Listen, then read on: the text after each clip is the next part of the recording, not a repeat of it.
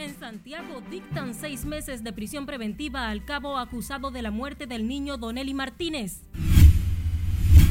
Juristas y fiscales respaldan advertencia de Miriam Germán para que se respete la línea de mando y el debido proceso.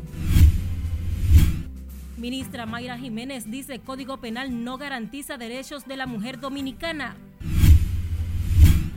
La DNCD hace historia con el decomiso de 80 toneladas de drogas, lo que representa en el duro golpe al narcotráfico 60 millones de dólares.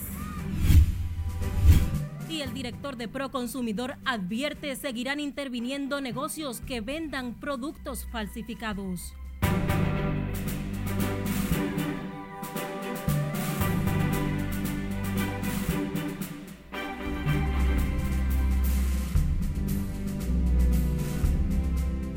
Bienvenidos en nombre de todo el equipo a esta primera emisión de Noticias RNN. Soy Escarelet Guillardo y tengo el honor de informarles con los acontecimientos más importantes de la jornada hasta este momento. Iniciamos esta emisión de noticias en Santiago, donde la Oficina Judicial de Servicios de Atención Permanente dictó seis meses de prisión preventiva al cabo de la policía imputado en el homicidio contra el niño Donelli Martínez, que murió cuando disfrutaba junto a su padre de las actividades del carnaval en la avenida Las Carreras con Mella. Junior Marte da seguimiento al tema y nos cuenta más. El agente de la policía Alejandro Castro Cruz en el dispositivo de la medida fue enviado a cumplirla a la cárcel de operaciones especiales. La decisión del tribunal cayó como una piedra entre los familiares del malogrado niño, Donali Martínez. Abogados de la familia Martínez informaron apelarán la decisión por entender que el cabo Castro Cruz salió premiado. Nosotros tenemos el derecho de recurrir esa parte. ¿Cómo lo va a mandar al centro de operaciones de Najayo? Entre los iguales, entre un risor. Este tribunal lo ha premiado a ese policía asesino. Y esa parte, no, operaciones especiales de Mano Guayabo. Operaciones especiales, pero operaciones especiales de Mano Guayabo. Eso es un risor para la policía. Y aquí al cárcel en Santiago, al cárcel en Moca, al cárcel eh, en La Vega es decir, en esta región hay eh, centros de rehabilitación donde él tiene seguridad. Eh, es un privilegio. La madre del niño en medio del dolor manifestó que su hijo iba a recibir una beca tras este ser meritorio y también rechaza la decisión. A él lo están premiando, eso es a voces, todo el mundo sabe que que mandan para sacártelo, para sacarse los fines de semana, lo mandan para su casa a ver su familia. Y yo, ¿cuándo voy a ver a mi hijo? Más sin embargo, a lo van a mandar todos los fines de semana a ver a sus hijos y a mí que me devuelve el mío. El Ministerio Público califica el caso como de homicidio voluntario y solicitaba 12 meses de prisión preventiva.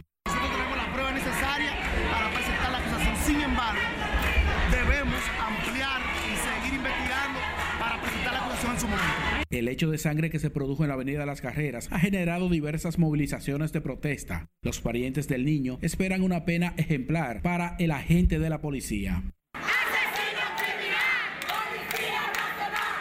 En Santiago, Junior Marte, RNN.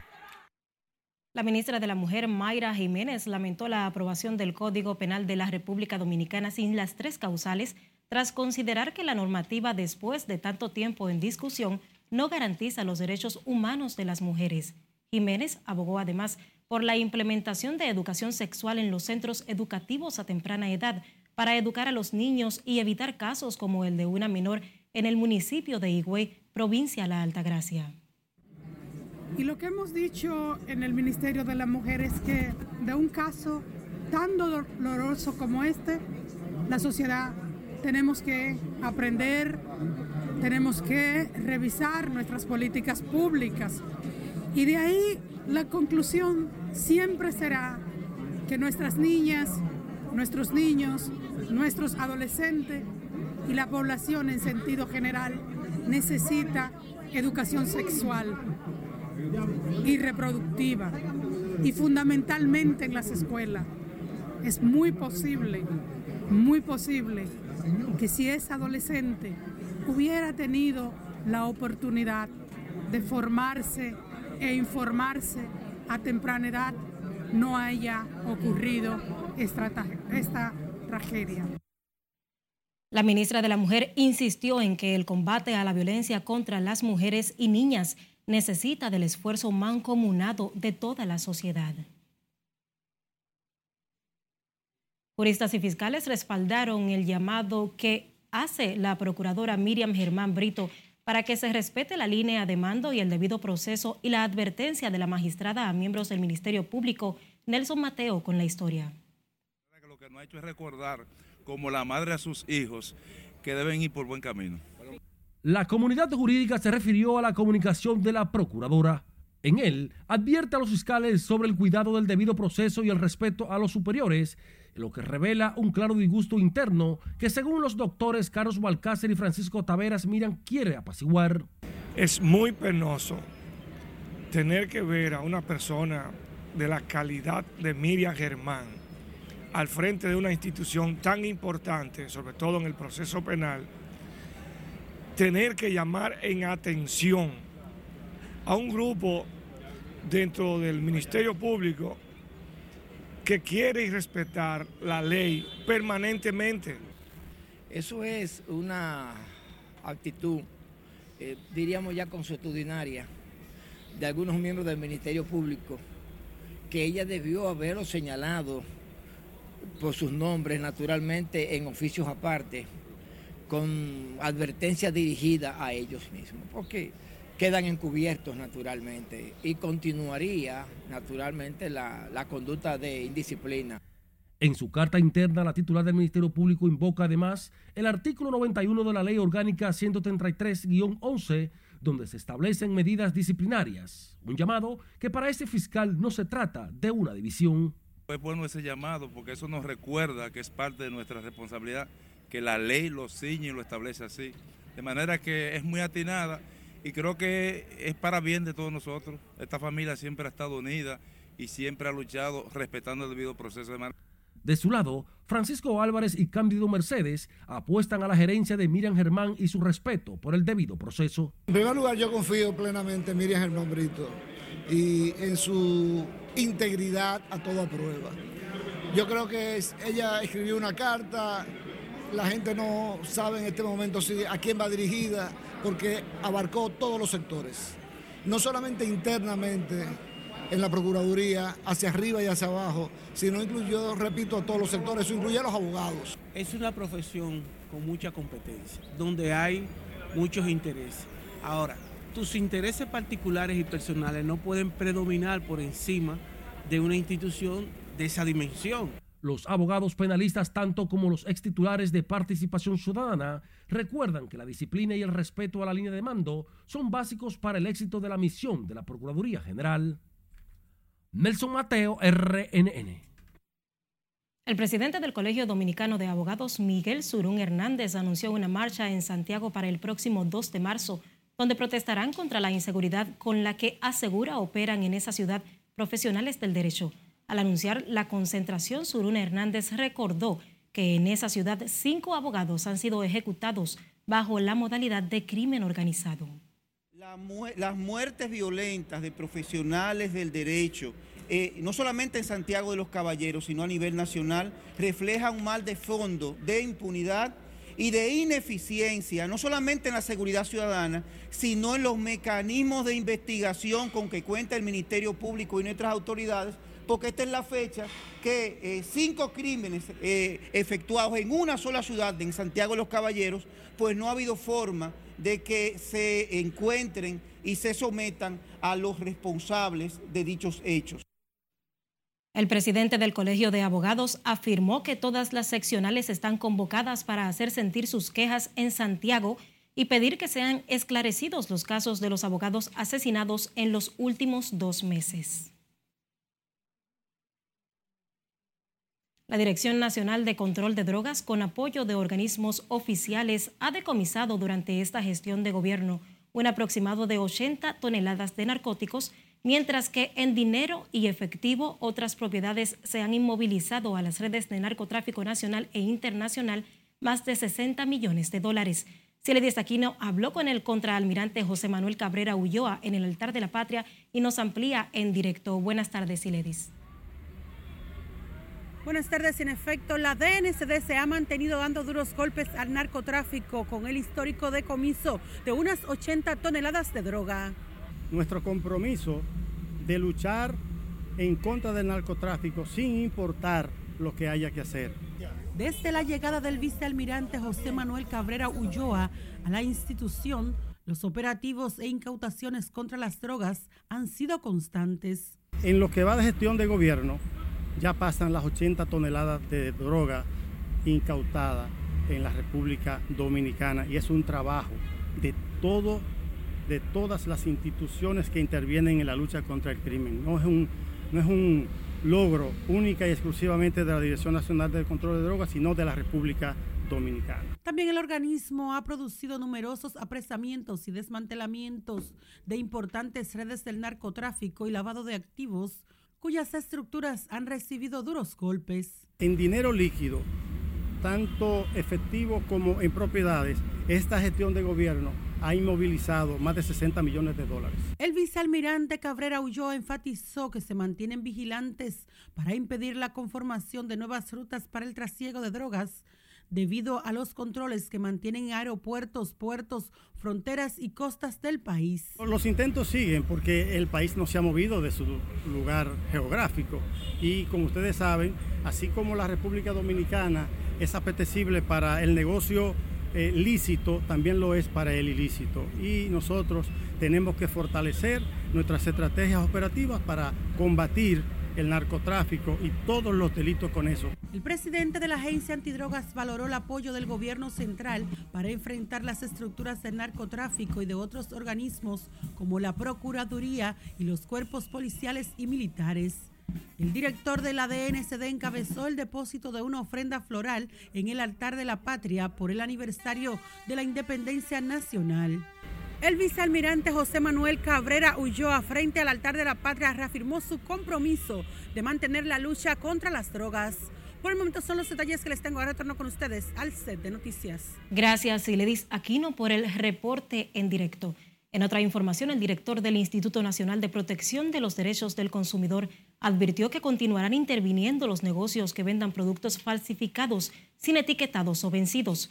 En ese sentido, Eddie Alcántara dijo que trabajan en la preparación de los equipos que laboran en el área a los fines de reforzar las labores y evitar que sean timados los consumidores. Eh, vamos a aplicar la resolución que procura el cumplimiento de la norma Nordón 53. Nosotros vamos a iniciar un proceso y estamos entrenando a un personal especializado para nosotros retirar del mercado aquellos productos que no tienen registros sanitarios, que no son imitaciones, que tienen una diferencia entre lo que está pagando el consumidor por lo que está recibiendo y estamos entrenando el personal. Se lo avanzo para que ustedes sepan que esa resolución de etiquetados, que ya venció el plazo. El director de Proconsumidor también dijo que han recuperado 1.100 millones de pesos de clientes que han acudido a esa institución para llevar diferentes quejas. Eddie Alcántara abordó estos temas tras depositar una ofrenda floral en el altar de la patria por el aniversario de la independencia nacional.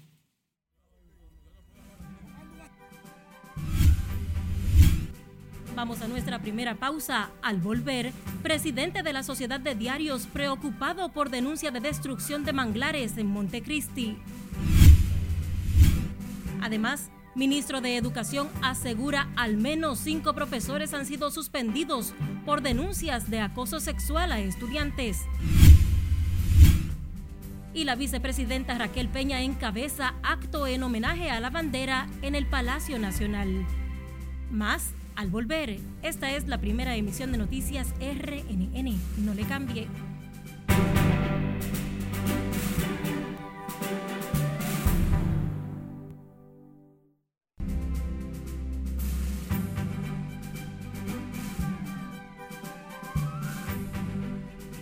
Abrimos la ventana al mundo con China que apuesta por desarrollar los lazos con Rusia pese a la tensión en el mundo, mientras más de 65 millones de personas están bajo alertas meteorológicas en Estados Unidos por una tormenta invernal.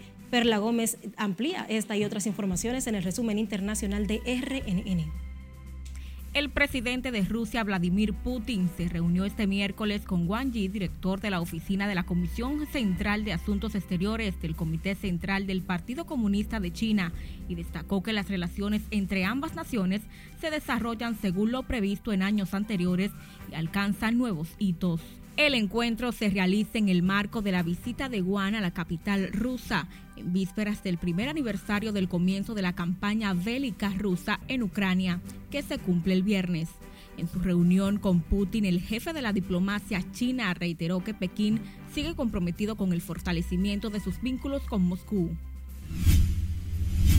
Nos vamos a Estados Unidos donde se espera para este miércoles fuertes lluvias, vientos dañinos y la posibilidad de un breve tornado por la tormenta invernal que arremete de costa a costa a ese país. Debido a esa situación hay más de 65 millones de personas bajo alertas meteorológicas invernales en gran parte del oeste, medio oeste y noroeste de Estados Unidos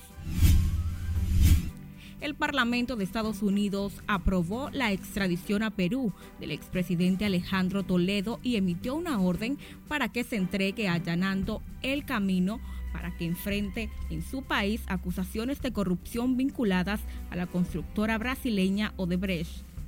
La decisión fue comunicada por los fiscales estadounidenses en un documento presentado ante una Corte de Apelaciones de California, ante la que Toledo ha pedido permanecer en Estados Unidos.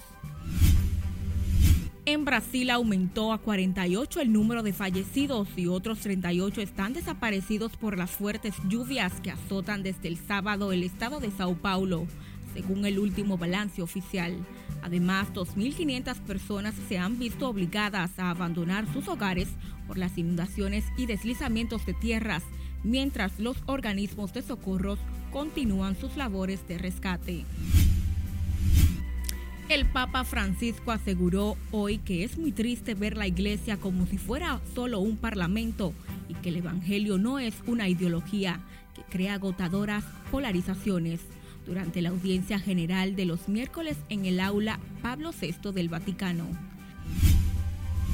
Al menos dos personas murieron y más de 50 están desaparecidas tras el colapso de una mina de carbón en la región autónoma de Mongolia Interior en el norte de China.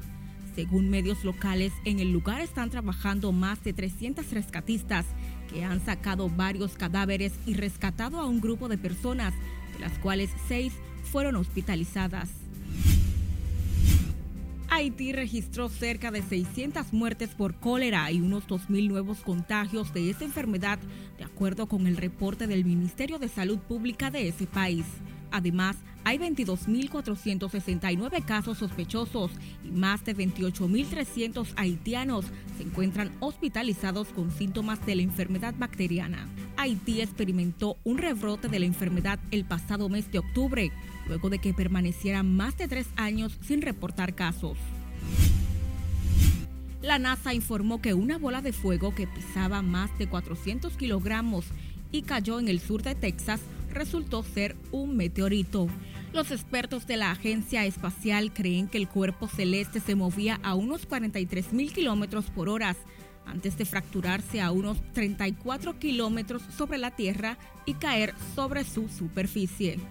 El ángulo y la velocidad con la que entró a la atmósfera, así como las imágenes del radar meteorológico, ayudaron a la agencia espacial a determinar que se trataba de un meteorito.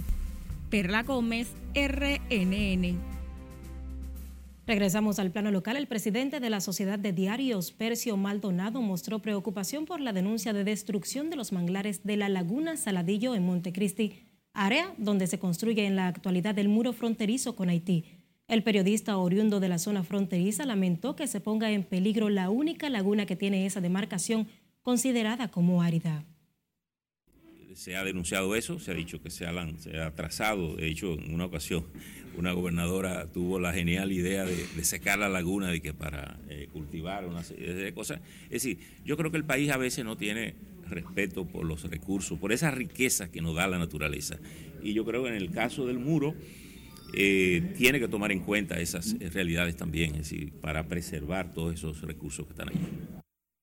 El presidente de la Sociedad de Diarios habló en estos términos al participar de la segunda jornada del seminario Presente y Futuro de las Relaciones con Haití, con líderes de opinión. Miembros de la Policía Nacional y del Ejército de la República Dominicana capturaron a un hombre de nacionalidad haitiana que según las autoridades forma parte de una peligrosa banda armada y está acusado de asesinar seis policías en Puerto Príncipe, en ese país. Se trata de Geraldo Brutus, quien fue detenido en el municipio de Duvergé, provincia de Independencia, y no presentó a los miembros actuantes una documentación que establezca que se encontraba residiendo en el territorio dominicano de manera legal. El acusado era activamente buscado por su presunta participación en la masacre de los seis policías que pertenecían a la Unidad Departamental de Mantenimiento del Orden de Haití el pasado 25 de enero y fue detenido durante un operativo conjunto de interdicción migratoria junto a otras cuatro personas.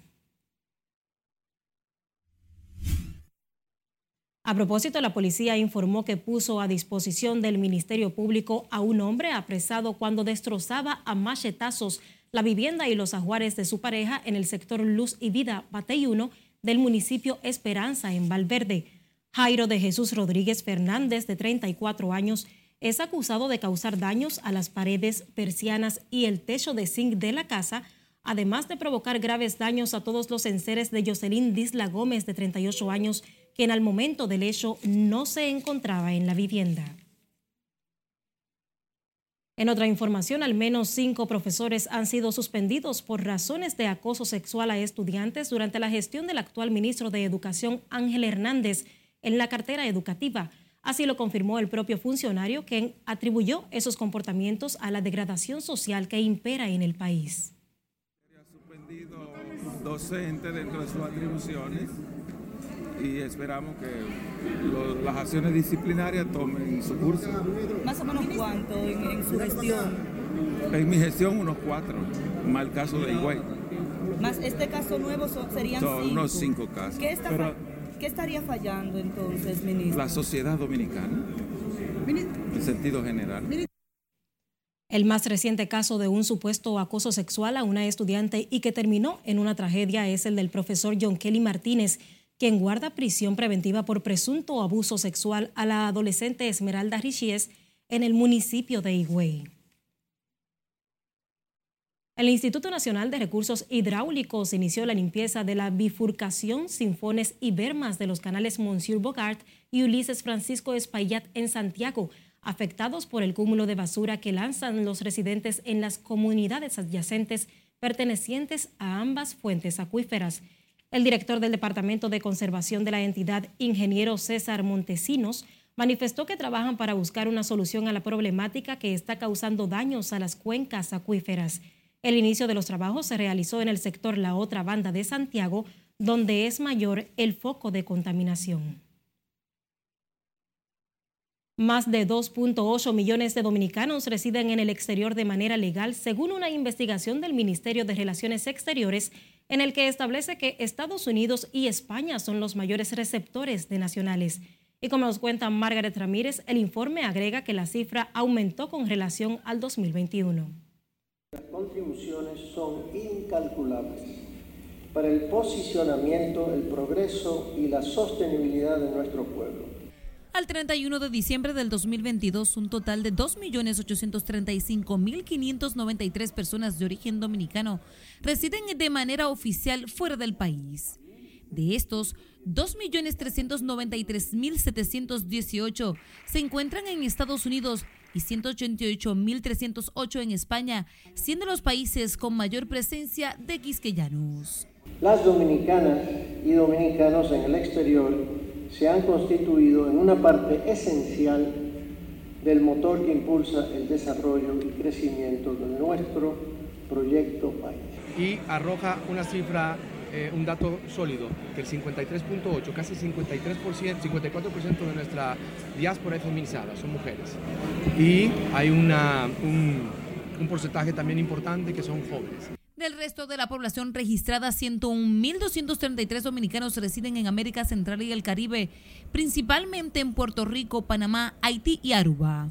Mientras en América del Sur se contabilizaron a 43.428 dominicanos, cerca de la mitad en Chile, seguido por Venezuela y Argentina. Les reitero que este gobierno y este ministerio tienen claro su compromiso y responsabilidad de estar cerca, de generar las condiciones para ser recíprocos y devolver todo lo que con gran esfuerzo ustedes, nuestros dominicanos en el exterior, han entregado. Los dominicanos en el exterior han sido una, materia prima sumamente importante en el desarrollo económico, social de la República Dominicana. Y podemos constatar eh, como mes con mes y como año con año eh, se manifiestan a través de, de, de la participación cultural, económica. Otro lado, el registro revela que de los 268.486 dominicanos que alberga Europa, se distribuyen principalmente entre España, Italia, Países Bajos, Francia y Alemania. Los hallazgos que recoge el informe se obtuvieron de 111 entidades del mundo, tomando en cuenta además las cifras oficiales más actuales y ante una variedad de formas de medición por país de nacimiento, ciudadanía y origen étnico familiar. Esta metodología permitió que se lograra identificar a 303.975 nacionales adicionales con respecto a los datos consignados en el levantamiento anterior del 2021. Margaret Ramírez, RNN. Vamos a San Juan, donde el gobierno central, a través de la Liga Municipal Dominicana, está invirtiendo más de 391 millones de pesos en varias comunidades de esa provincia para impulsar el desarrollo de la demarcación. Julio César Mateo nos cuenta más. La inversión millonaria del gobierno contempla la construcción de aceras y contenes, funerarias, mataderos y otras obras comunitarias. El Salcedo también nos está solicitando el Seno, el Cercado nos está solicitando apoyo, Cabral nos está solicitando apoyo, es decir, Maimón, son muchas, muchos los ayuntamientos del país que nos están solicitando apoyo. Según el presidente de la Liga Municipal Dominicana, el gobierno dominicano ha trabajado de la mano con los municipios para realizar las obras necesarias en cada comunidad. Este, por una razón, en el presupuesto, como teníamos actividades en diciembre, este, no se contempló una partida presupuestada para el carnaval, pero eh, quise que Daniel Oreña estuviera aquí para que haga los reajustes correspondientes para poner una partida. De su lado, la alcaldesa municipal de San Juan de la Maguana, Janoy Sánchez, agradeció el apoyo dado por el gobierno central a los seis municipios de la provincia de San Juan. Con la nueva Liga Municipal Dominicana ha creado una nueva forma de legislar, legislar cercano a los municipios, pero desde sus entrañas. La ejecutiva municipal dijo esperar que el gobierno central disponga la construcción de otras obras demandadas por diversas comunidades hace mucho tiempo. El cementerio de San Juan tiene el 98% de su territorio ocupado. La Liga Municipal Dominicana, el presidente de la República autorizó a Víctor de Asa para que nos pusiera el frente. Nos puso el frente y el cuerpo entero. Aprobó recursos y los regidores ya aprobaron el terreno. Se aprobó el terreno ayer, los terrenos que van a ser comprados y por la Liga Municipal Dominicana con recursos de la Presidencia de la República. Las informaciones fueron suministradas durante la segunda asamblea del Consejo Ejecutivo Ampliado en las instalaciones del Centro UAS San Juan. En San Juan de la Maguana, Julio César Mateo, RNN. El presidente Luis Abinader presentó este miércoles la política de compras públicas verdes, la cual tiene como objetivo que las adquisiciones de bienes, obras y servicios por parte del gobierno generen un menor impacto negativo sobre el medio ambiente y promuevan el uso eficiente de los recursos. Nuestra compañera Lauri Lamar tiene los detalles. Nosotros somos de los países que menos contaminamos en el mundo, pero de los que más sufrimos ya todo el calentamiento global. El presidente Abinader dijo que en lo adelante el Ministerio de Medio Ambiente y la Dirección de Contrataciones Públicas deberán promover prácticas de consumo responsable con el medio ambiente y medidas que favorezcan la eficiencia y sostenibilidad en las fases del ciclo de compras en los procedimientos que realiza el Estado. Por lo tanto, tenemos que ir cambiando esa mentalidad. Y repito, aún es voluntario, tenemos que darle prioridad a los productos verdes, a los que tengan sostenibilidad para nosotros porque no tenemos otra que tener esa sostenibilidad en todos los órdenes para poder sobrevivir. Y yo quiero que ustedes sepan que ese es nuestro pensamiento, que vamos a apoyar y vamos a seguir apoyando todas estas iniciativas Desde que Carlos nos lo presentó, le dije que lo apoyaba 100% y lo seguiremos apoyando todas estas iniciativas para nosotros lograr un país sostenible poder sobrevivir. Oigan bien, sostenible para poder sobrevivir. Lo que estamos hablando es de sobrevivir la normativa establece que los principios transversales de las compras verdes incluyen el valor por dinero, el cual promueve el uso efectivo, eficiente y económico de los recursos destinados a contrataciones públicas, lo que requiere la evaluación de los costos, la calidad y la sostenibilidad de la oferta. ¿Cómo lograremos este reto de la sostenibilidad en las compras públicas? Ejecutando acciones claves a partir del día de hoy, entre las cuales vamos, destacamos Primero, introducir y afianzar conceptos de responsabilidad ambiental en las contrataciones públicas. Por ejemplo, mediante pies verdes eh, y validación de requisitos de evaluación ambiental. En cuanto a la consideración de los costos, implica valorar los costes y riesgos del ciclo completo de la vida del bien. Obra o servicio, en cuanto a la calidad, significa cumplir con una especificación que es adecuada en cuanto al propósito y suficiente para satisfacer los requisitos o necesidades. Y en cuanto a la sostenibilidad, comprende los beneficios económicos, sociales, ambientales, según corresponda con el objeto de la contratación.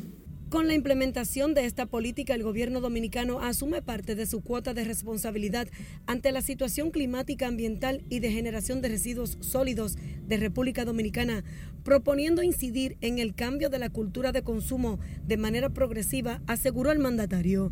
Laurila Mar, RNN. Recuerde que la información es poder. Acceda a rnn.com.do para que se mantenga informado de los acontecimientos nacionales e internacionales más importantes. Además, recuerde que puede seguirnos en las diferentes plataformas digitales donde estamos como Noticias RNN en Facebook, YouTube y también en Instagram. Y escuche las diferentes plataformas de audio donde está también Noticias RNN. Recuerde que también puede enviar a la línea de WhatsApp que ve en sus pantallas sus denuncias para que nos hagamos eco de lo que ocurre en su comunidad.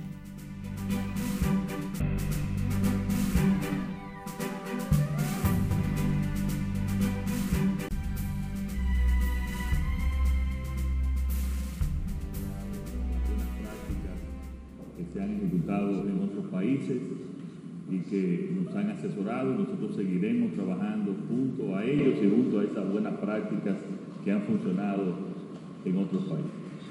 Pero quiero decir que estoy cada día más convencido después de dos años y medio de gobierno que la corrupción es el principal ancla para el desarrollo nacional. Por lo tanto, nosotros reiteramos aquí hoy que este gobierno continuará y va a intensificar todas las políticas de transparencia para ir eliminando cada día más las prácticas de corrupción que desgraciadamente por muchos años han sido prácticas en el ejercicio de gobierno, pero que como dicen todos los indicadores internacionales han ido disminuyendo y cada día deben ir disminuyendo más por las acciones que seguiremos tomando.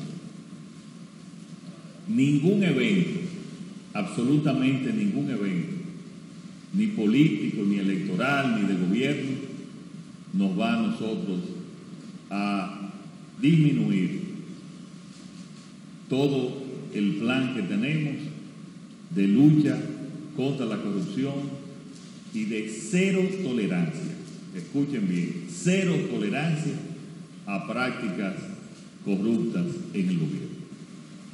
Ese es un compromiso que no solamente vamos a continuar, sino que, repito, vamos a incrementar y en el cual no tiene ningún tipo, ni tendrá ningún tipo de acomodamiento por ningún interés político o de cualquier otro, porque para nosotros esa es una bandera Ese es un objetivo de nación y de interés nacional, no importa el costo que tenga en cualquier otra.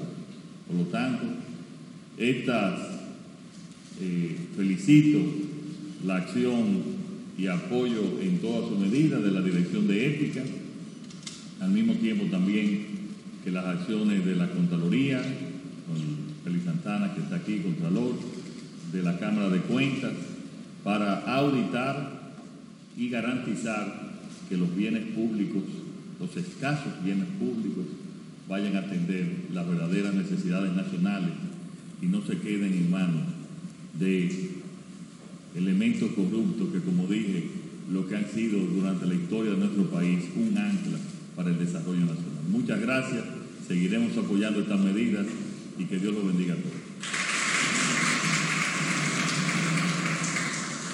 Con este aplauso agradecemos. Escuchábamos las declaraciones en vivo del presidente de la República, Luis Abinader, desde el Palacio Nacional, en donde el jefe de Estado dominicano recibió el informe País de la República Dominicana para la evaluación de la implementación de medidas preventivas y recuperación de activos.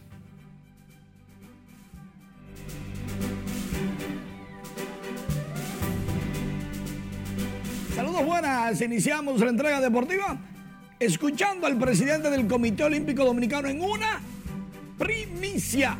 ¿Por qué? Vamos a ver. Para nosotros como dirigente, presidente del Comité Olímpico Dominicano es una visita de mucha trascendencia que nos visite la máxima autoridad del deporte olímpico en nuestro país. Y expectativas, esperar conversar con él, explicarle nuestra nuestro trabajo que estamos haciendo aquí en el Comité Olímpico Dominicano y solicitar como siempre a los organismos máximos el apoyo a las actividades de nuestro Comité Olímpico Dominicano. Es una visita oficial a la institución, al comité y los temas están, estarán supeditados al, trabajo institucional entre ambas, entre ambas entidades. El presidente del Comité Olímpico Internacional, Thomas Bach, viene en visita oficial. Será la quinta visita oficial de un presidente del Comité Olímpico Internacional. En los 80 vino Juan Antonio Samaranch, antes en la década del 60 y del 50. Por otro lado, esta tarde van a dejar reinaugurado otra vez el polideportivo del club San Carlos a un costo de 12 millones de pesos. El Ministerio de Deportes fue quien remodeló otra vez esta instalación que en el 2016 ya se había renovado. Mientras tanto, la etapa número 2 de la Vuelta Ciclista Independencia Nacional, en su versión número 44, va rumbo a Barahona, 178 kilómetros, que salió desde Santo Domingo y recorrió a Baní Asua y en pocos próximos kilómetros estará llegando a Barahona. Y luego para la etapa número 3 de Barahona pasa por Azua y Baní y termina en San Cristóbal, 163 kilómetros. Este jueves, atención, los que, trans, los que transitan por estas calles, cuidado con las bicicletas. Los toros del Este estuvieron renovando el contrato de Raúl Valdés, su lanzador estelar zurdo, por dos años y un tercero de opción mutua. Mientras tanto, Pedro Martínez está como coach con los Medias Rojas de Boston y disfruta al máximo su nuevo papel con los jovencitos. Tanto que lo relaja cuando ellos lo logran. Las indicaciones, lógicamente, hay que verle la cara cuando los muchachos se equivocan. Pero él tiene paciencia, le va a ir bien. A Fernández Tatis Jr. lo están amarrando, lo están frenando. Cuando él vaya a robar bases, será decisión del manager desde el dugout no luz verde, nunca luz verde ya para Tati, lo están cuidando. Michael Jordan se despachó con esta. No hay que hablar de cuál es el mejor jugador, eso es tonto. Lo que hay que hablar es de cuál es el mejor, el mejor equipo en la historia de la NBA.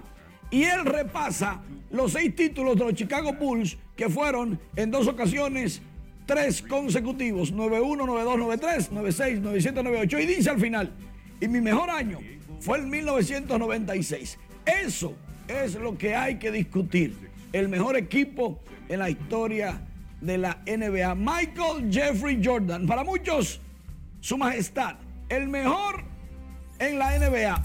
Otros entienden que LeBron James, el rey, debe de ser catalogado como Michael, igual el mejor. Bueno, uno en cada etapa, pero son dos estelares. Bueno, no me voy a meter ahí porque, no sé. Gracias, Manuel. Este miércoles se inicia la cuaresma con la imposición de la ceniza a los fieles católicos, ritual que marca el inicio de uno de los tiempos más importantes del calendario litúrgico que pasa por la Semana Santa y concluye con la Pascua de Resurrección el domingo 9 de abril. Se trata de una fecha importante para los católicos en donde estos se preparan para ir a misas, peregrinaciones, retiros y viacrucis, entre otras. Asimismo, durante 40 días los religiosos se abstienen de no comer carnes los viernes, realizando oraciones y ayunos. Durante 40 días muchos católicos además se preparan para la gran fiesta de resurrección, llevando una vida de austeridad como Cristo en el desierto. A propósito del inicio de la cuaresma, decenas de voluntarios se unen para la campaña internacional de oración y ayuno de 40 días por la vida que consiste en orar a favor de poner fin a cualquier acción que promueva el aborto y en orientar a las mujeres a través de manifestaciones pacíficas, ayunos y oración. Este miércoles realizaron una misa frente al Congreso Nacional para llamar la atención de los legisladores. Y está para dar vida. Y es un instrumento de Dios para dar vida, no para quitar vida. Lo que usted puede es no no gestar si usted entiende que no puede hacerlo. Pero ya después que una persona está en, en el proceso de gestación, ya en el vientre de su madre, no se le debe quitar la vida. Lo mismo que no se le debe quitar la vida a una persona ya nacida. 40 días por la vida es una organización internacional presente en 65 países que realiza de manera simultánea dos campañas de oración, una en otoño y otra en cuaresma. La vicepresidenta de la República, Raquel Peña, junto a la primera dama Raquel Arbaje, presentó este miércoles respeto y saludo a la bandera dominicana en una ceremonia realizada en las escalinatas del Palacio Presidencial en el marco de la celebración del 179 aniversario de la Independencia Nacional. La vicemandataria, en representación del presidente Luis Abinader, llamó a los dominicanos a emular el legado de los padres de la patria, no solo en fechas específicas, sino en cada momento y todo lugar.